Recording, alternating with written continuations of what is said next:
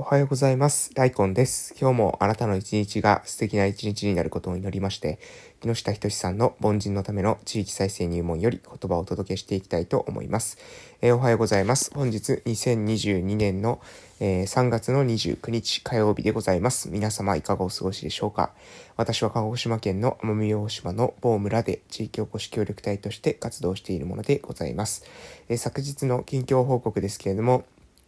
えー、昨日はですね、えー、午前中は、えー、村の交流拠点、ゼントキアンの方で、えー、私はですね、えー、過ごしました。で、えー、っとですね、昨日はですね、春休みになっていて、えお子さんがですね、え掃除、ゼントキアンの掃除にね、手伝いをしに来てくれたという感じで、まあですね、午前中は過ごしたわけなんでございます。で、午後ですね、えー、午後からは、えー、私は今度は、えー、っとですね、私の父の実家ですね、え現在修繕中であります父の実家を、え環境をですね、整えて、え子供たちの一時預かりができるようにっていうふうに、えそこに向けてですね、今、環境を調整しているというような、えところでございます。で、えー、29、30、31、えー、1日と、えー、今週残り残されておりますけれども、えー、4月までのですね、この期間の間に、えー、父の実家の環境整備をして、えー、子供たちがですね、預け、えー、子供たちの預けが、えー、受けられるような、えー、環境というのをですね、えー、作っていこうかなと、今、えー、しているところでございます。まあ、あのー、いろいろですね、やっていかないといけない課題っていうのはですね、様々ありますが、まあ、当然ですね、課題もあれば、それをですね、突破する道もあるということで、一つ一つですね、どうしてもその課題っていうのは向き合いながらやっていくしかないなというのが、私の考えでございます。まあ、一気にね、えー、全部が全部、えー、私の力だけでですね、解決できることばかりではないっていうことも、これも同時に事実なんですけれども、でもね、やはりできるところから着手しなければ道は開けないということで、えー、まあ、何ですかね、え具体的にはですね、その一時預かり事業をスタートするとかですね、でなった時にはどうしてもですね、行政との調整が必要になってきます。えそことの調整を進めるっていうことももちろん、え重要なんですけれども、それ以外にですね、え今のところでできる段階で始めていく。まあ子供の預かりなんですけども、その小学生の居場所であったりとか、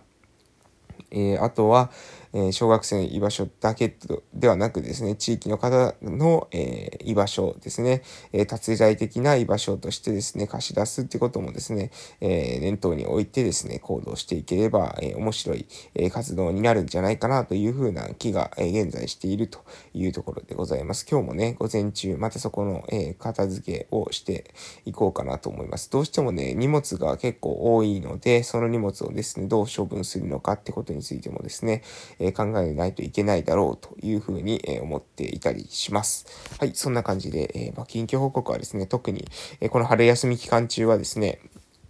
えありませんが、え春休み期間中だからこそですね、できることもあると思っておりますので、えそのできることをですね、できる範囲で、え進めていけたらいいかなというふうに、え思っていたりします。ということで、えそろそろ、えー次のですね、えー、次のじゃなくて、えー、木下仁さんの凡人のための地域再生入門の方に移らせていただきます。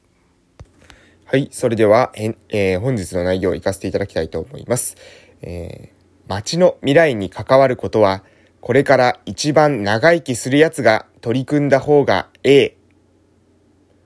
はい、えー、それでは今日の内容、以上の内容でございますけれども、注釈がありますので読ませていただきたいと思います。街の未来に関わることは、これから一番長生きする奴が取り組んだ方がええ。地域での取り組みは、どうしても人材が固定的になる傾向が、傾向にある。しかし、人は等しく年を取る。新しい考えで動いた、動いていたかつての若者も、いつの日からか考えが固定され、地元で評価されるポジションを守りたいと思うようになってくる。しかし、次の時代を見越した取り組みをするのには、その時代を生き抜く人間に任せないといけない。自分ができなかったことを自分の街で別の若者が成し遂げることに寛容になれるか、え寛容になれるかが大変重要になる。はい、えー、今日の内容以上でございます。えー、地域での取り組みはどうしても人材が固定的になる。まあ、それはそうですよね。えー、地域で様々なですね、肩書きっていうのを持ってる方いますよね。えー、あれの委員長とかですね、これの、え委員とかですね、えこれの理事とか評議員とかですね、えそういった、えものにですね、様々な名前になって、えいる、え人っていうのはですね、何足のわらじ入ってるのかわからない人っていうのは、え、たくさんいらっしゃるかと思います。しかしですね、人は等しく年を取るんだと。え、新しい考えて動いて、新しい考えで最初は動いていた若者も、いつしかですね、え、年を取っていって、地元で評価されるポジション、これを守りたい。まあ、ある意味そのポジションに、え執着するようになってきてしまうと。次の時代を見越した取り組みにしたいのであれば、その時代を生き抜く人間にある程度任せていく必要がある。これ随時任せていくということですね。自分ができなかったことを自分の街で別の若者が成し遂げられるっていうことに対して寛容になれるか、それを受け止められるかが大変重要であるっていうことをですね、えー、述べているわけでございます。そうなんですよ。この寛容に、えー、なれるかどうか、えー、次の世代にですね、任せていけるかどうか、ここが非常に、えー、重要な、えー、地域にとってのですね、ある意味ターニングポイントであるということを言われているわけです。まあ、この辺のことを考えるとですね、私はちょうどですね、えー、現在 NPO ということを立ち上げようと思ってますけれども、これもね、ずっと私が、えー、ずっとずっと私が代表に、え居座り続けるっていうのはあまり健康的じゃないのかもしれないなというふうに思っております。え10年くらいしたらですね、え若者に、えもしかするとですね、席を譲るなんてことがあるかもしれませんし、まあ、その席を譲るってことをした方がね、むししろ健康的なのかもしれません。誰でも彼でもですね、譲ってしまったらね、今まで回ってたものが回らなくなるってことになるかもしれないですけれども、でもね、それも含めて、えー、譲れる、そういった人材を作っていくっていうことが多分ね、重要だと思いますので、目標としてはね、10年間経った時に、えー、出てきた、えー、地元出身のですね、えー、若者たちに自分の席っていうものを渡して、それで運営できる。自分はですね、また違う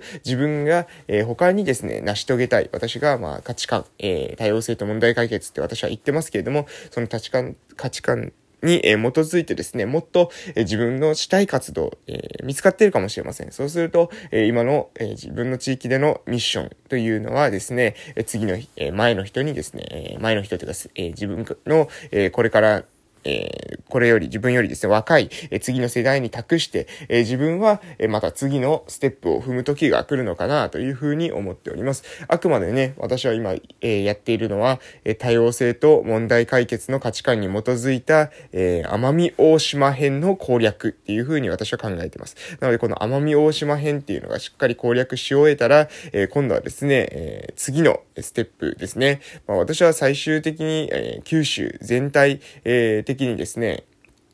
九州一体的に、えー、何ですか、多様性と問題解決っていうものをまずできたらなと思っております。で、この九州が攻略できれば、うん、これはもう私の一代で、えー、成し遂げられるかわかりませんが、えー、それを、え世界に広げていくっていうことも、えできたらというふうに思っております。えまあね、そのためには私一人の力ではね、確実にできないってことだけは分かってるんですよ。なので、えその分ですね、え協力してくれる人とですね、この奄美大島編を通してですね、出会えるかどうかっていうこともですね、鍵になってきてますが、まあ今のね、ところ、活動しているところの感覚からいくとですね、ああ、なんとなくね、うん、あのー、未来が見えてきているような、えこれもしかしたらね、先があるんじゃないか、このまま行った時にですね、えー、自分のですね、えー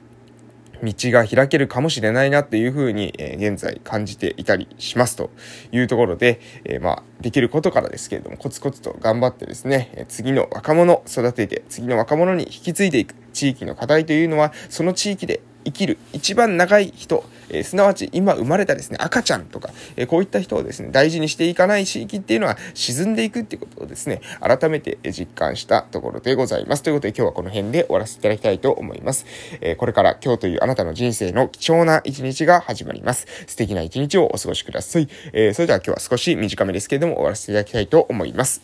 いってらっしゃい